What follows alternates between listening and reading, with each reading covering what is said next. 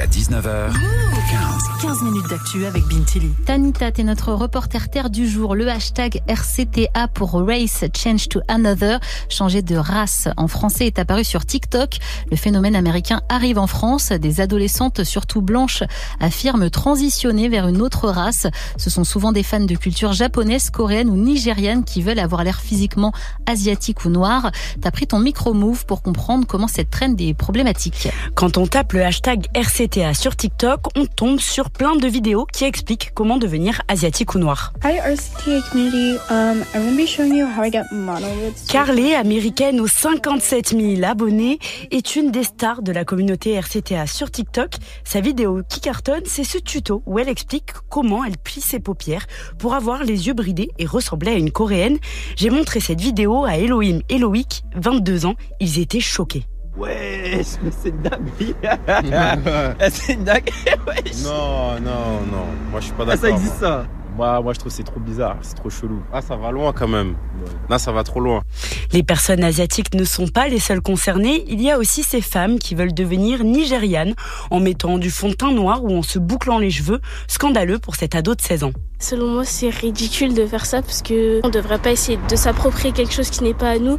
Surtout que c'est raciste aussi de dire que je vais manger du poulet et en écoutant des musiques africaines qu'elle va devenir nigérienne. Ta- Tanita, est-ce que cette trend est vraiment raciste? Eh bien, comme on l'a entendu, les personnes RCTA se basent sur des stéréotypes.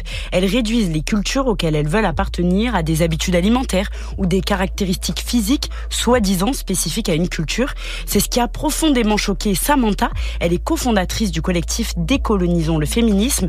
Pour elle, cette trend ignore totalement le poids historique de ces clichés. ce qui est blessant pour euh, une personne non blanche quand on voit ce genre d'acte, c'est qu'effectivement, il y a tout un imaginaire colonial euh, derrière qui perdure à travers ces clichés. Et la trend rend à la mode quelque chose qui est vécu au quotidien comme une discrimination par les personnes non blanches. Par contre, et c'est ça aussi qui rend la chose raciste, c'est que nous-mêmes, on ne peut pas valoriser notre propre culture sans être taxé de communautariste ou sans être taxé de euh, ah mais t'en fais trop, ah mais tu veux pas t'intégrer, ah mais machin nan nan nan. Donc en fait, notre culture, elle est valorisée quand ce sont des personnes blanches qui la valorisent. Ça reste quand même aussi notre culture. Donc ou, alors là, dans, dans le cas ici présent, bah, nos attraits physiques euh, ou euh, ouais ou notre couleur de peau en fait. Tanita, ces ados affirment pourtant qu'elles ne sont pas racistes. Pour elles, c'est justement le respect de ces cultures qui les mène à transitionner vers une autre race.